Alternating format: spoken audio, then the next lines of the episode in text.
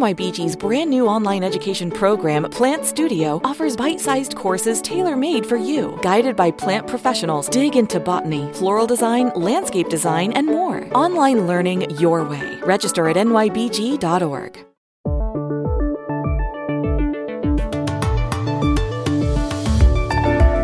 Los niños de América Latina y el Caribe son los más afectados del mundo por el largo cierre de colegios y escuelas, según un informe de la UNICEF. El secretario general de las Naciones Unidas, Antonio Guterres, se pronunció al respecto. Una de las consecuencias más dramáticas de la COVID-19 ha sido el sufrimiento terrible de niños y familias porque ellos no pueden ir al colegio, señaló. One of the most dramatic consequences of the COVID has been the terrible suffering of children and families because of uh, children that cannot attend school. ¿Cuál es exactamente la dimensión del problema en los países latinoamericanos y del Caribe? Hablamos con Ruth Custode, una de las expertas de la UNICEF. La semana entrante se cumple un año de la declaratoria del coronavirus como pandemia, un anuncio que hizo la Organización Mundial de la Salud. También se cumple un año de la primera gran cuarentena en un país occidental, Italia. ¿Cómo ha cambiado la vida allí? Se lo preguntamos en Roma al periodista de la agencia ANSA, Marcelo Campo.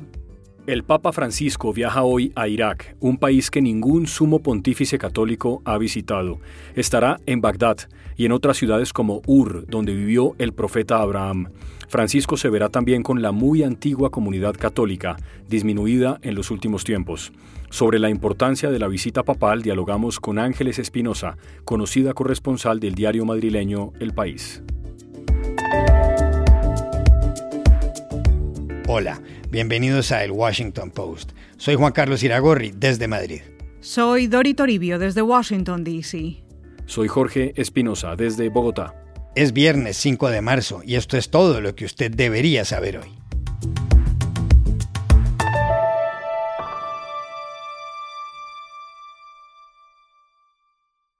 Desde que empezó la pandemia del coronavirus, más de 210 millones de estudiantes de primaria y secundaria han perdido al menos tres cuartas partes de las clases presenciales en una veintena de países.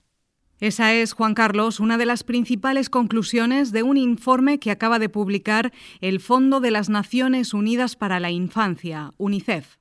El informe titulado COVID-19 y el cierre de las escuelas fue presentado por la directora ejecutiva Henrietta Ford, que calificó lo que está pasando como una emergencia educativa catastrófica.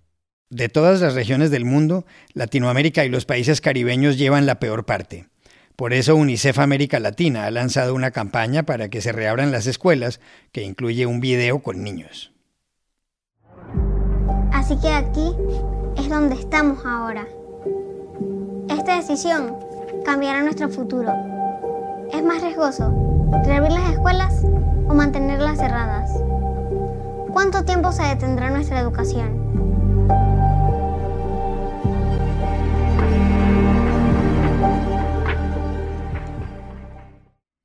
¿Cuál es exactamente la situación en esa zona del mundo? Consultamos en Panamá a Ruth Custode, especialista regional de educación en emergencias de la oficina de UNICEF en América Latina y el Caribe. Bueno, la situación en América Latina y el Caribe realmente es muy grave, eh, considerando que alrededor del 60% de los, de los niños y adolescentes eh, del nivel global que no han retornado a la escuela están en esta región. Eh, cuando hablamos del promedio, mientras el promedio de pérdida de días de clases presenciales es 95 a nivel global, en esta región se han perdido 158 días de clases. Y cuando hablamos del, número de niños afectados, podemos decir que en esa región tenemos un aproximado de 144 millones de niños que van desde los niveles eh, preprimario hasta eh, los niveles eh, secundario y, superior. De esos, tenemos datos de que alrededor de 98 millones de niños no han regresado ni un solo día a, las escuelas. Y luego eh, los que han regresado, podemos decir también que 17 países de esta región, de, los, de los 41 países, 17 países de esta región han eh, regresado de forma parcial.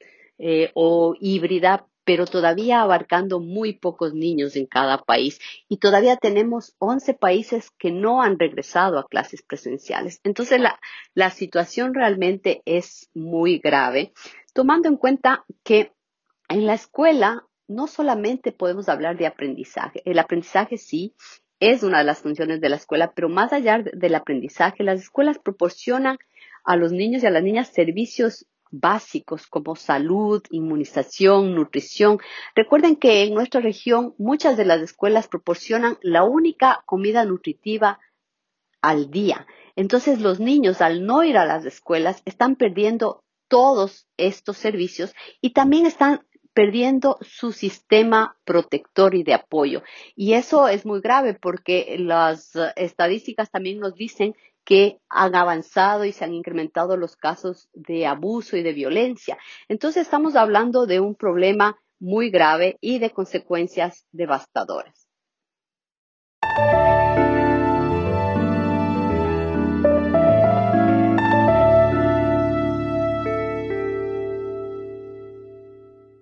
La próxima semana se cumple un año de la primera cuarentena nacional en Italia, primer país occidental en tomar una medida de esas características. También se cumple un año del día en que la Organización Mundial de la Salud declaró oficialmente al coronavirus como una pandemia.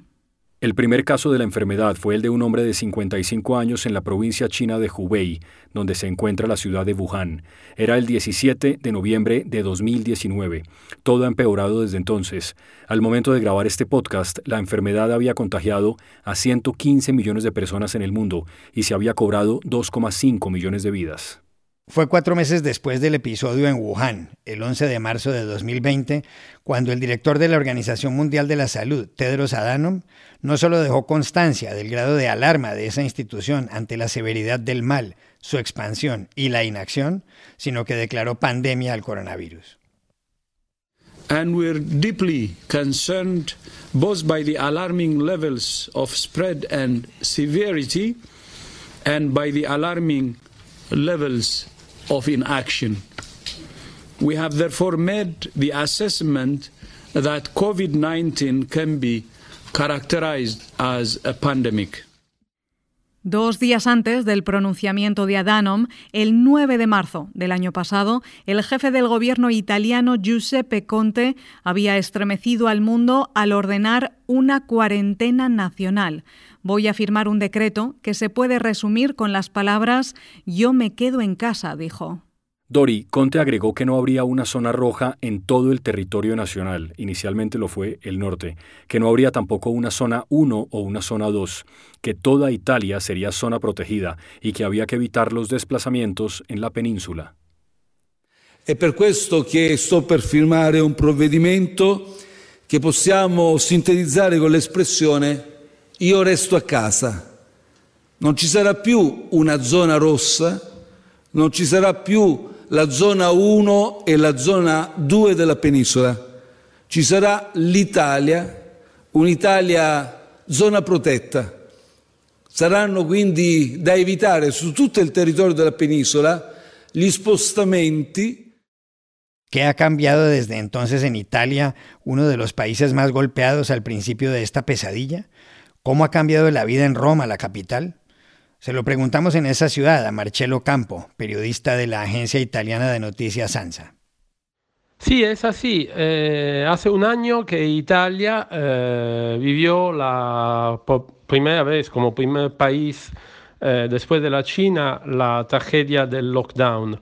Y un año después la situación ha mejorado, pero el escenario sigue siendo muy, muy poco claro. Eh, claro, se puede salir, se puede salir, eh, pero hasta las 10 de la noche. Los bares eh, cierran a, a, las 6. Los chicos no van al cole, o mejor, van al cole una semana sí y unos, unas se quedan en casa con esta didáctica a distancia. la gente se ha acostumbrado a salir de casa con las mascarillas. Los autobuses están llenos, se busca la, la distancia de seguridad, pero el sentido es, el sentimiento de la gente es de cansancio y de resignación. Y mm, hace un año eh, eh, todo el mundo estaba sorprendido de algunas cosas que ahora parecen normales. Por ejemplo, como los estadios de fútbol, yo iba siempre al, estadio olímpico donde juega la Roma, mi equipo, y ahora todos los estadios son vacíos. Y mm, en los partidos, viendo los partidos sobre la tele, se, puede, se pueden escuchar las voces de los jugadores. Los primeros días parecía una cosa muy extraña, ahora estamos totalmente eh, acostumbrados y, tampoco nos hace mucho, mucho efecto. Eh, pero en los últimos, las últimas semanas ahora el miedo es volver al a la, mismo nivel, al lockdown, dado que el, contagio sigue eh, muy, muy fuerte en, eh, en Italia y las vacunas no están llegando a todos como prometidos.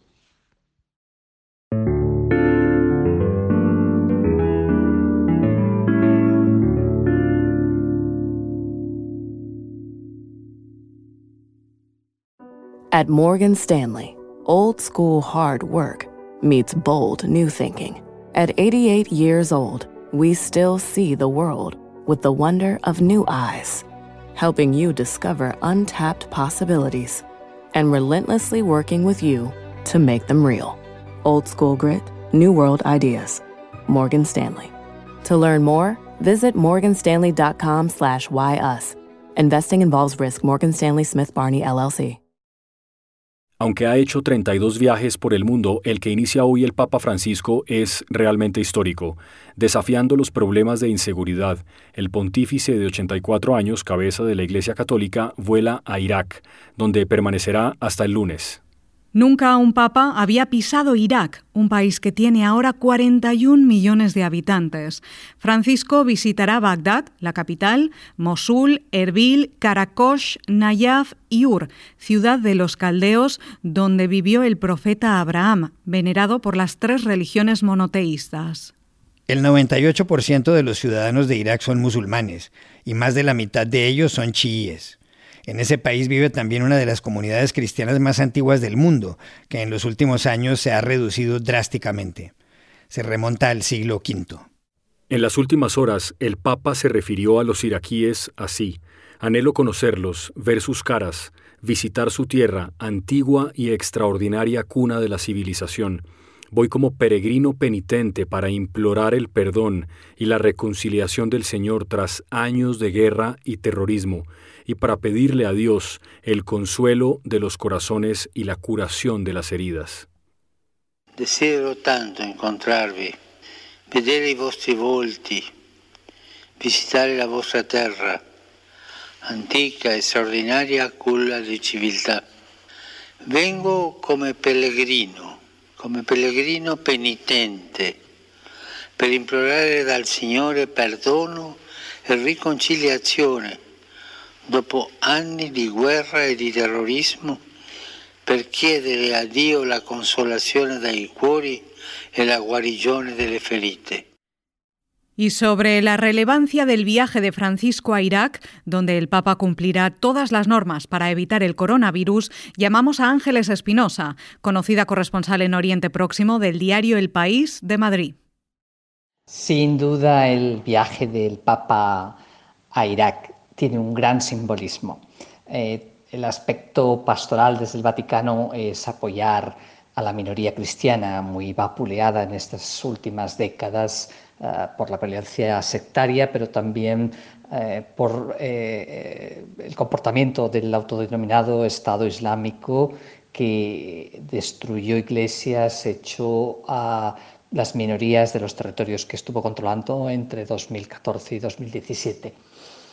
Pero el viaje no solamente es importante para, para los cristianos, una comunidad que ha quedado reducida eh, casi a una quinta, una sexta parte del medio, un millón y medio de, creyentes que existían en, en, 2003, que vivían en Irak antes de la, de la invasión norteamericana.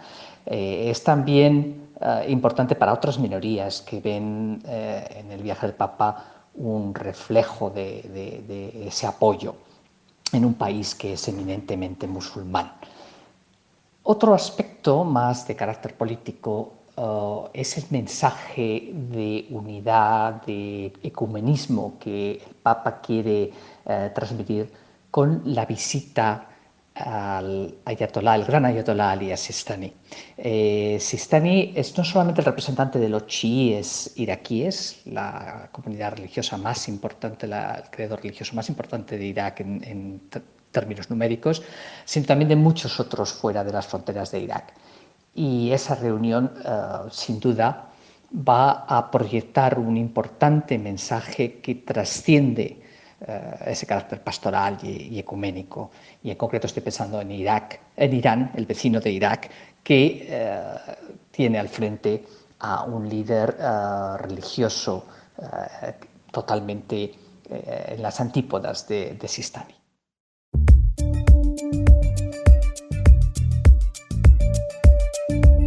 Y estas son otras cosas que usted también debería saber hoy.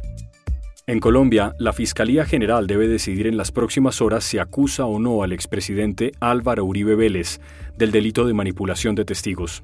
Todo comenzó en 2011, cuando el senador de oposición Iván Cepeda acusó a Uribe de haber creado un grupo paramilitar. Uribe respondió acusando a Cepeda ante la Corte Suprema de manipular testigos. En 2018, el proceso dio un vuelco de 180 grados. La Corte ordenó investigar no a Cepeda, sino a Uribe. En 2020, el tribunal ordenó el arresto domiciliario de Uribe, que era senador. El expresidente renunció a su escaño y el caso pasó a la Fiscalía. En España, el Centro de Investigaciones Sociológicas, el CIS, ha publicado la primera encuesta sobre la salud mental durante la pandemia. Según ella, uno de cada cinco españoles ha tenido mucho miedo a morir y más de uno de cada tres reconocen haber llorado, cifra que asciende a un 42,8% entre los jóvenes de 18 a 24 años. Además, un 72,3% de los encuestados confiesa haber sentido bastante o mucha preocupación de que se contagie algún familiar o ser querido. La encuesta dice también que 4 de cada 10 personas han tenido problemas de sueño y que ha aumentado la prescripción de ansiolíticos y antidepresivos. Desde Alemania, el Museo Neandertal le ha respondido al presidente de Estados Unidos, Joe Biden, el miércoles cuando le preguntaron por el relajamiento de las medidas contra el coronavirus en Texas y Mississippi. Biden contestó en tono crítico que eso es pensamiento neandertal. También reprochó que se levante la orden de usar tapabocas.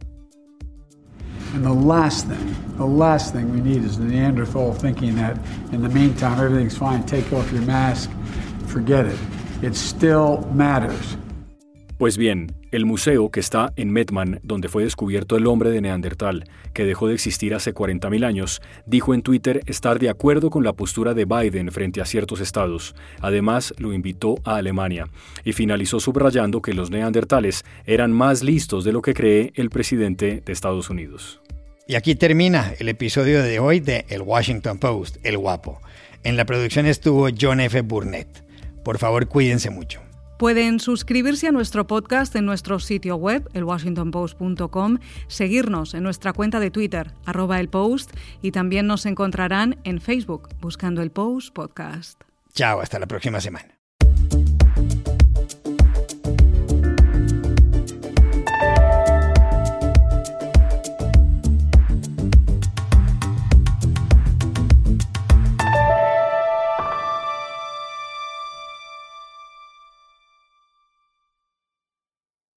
NYBG's brand new online education program, Plant Studio, offers bite sized courses tailor made for you. Guided by plant professionals, dig into botany, floral design, landscape design, and more. Online learning your way. Register at nybg.org.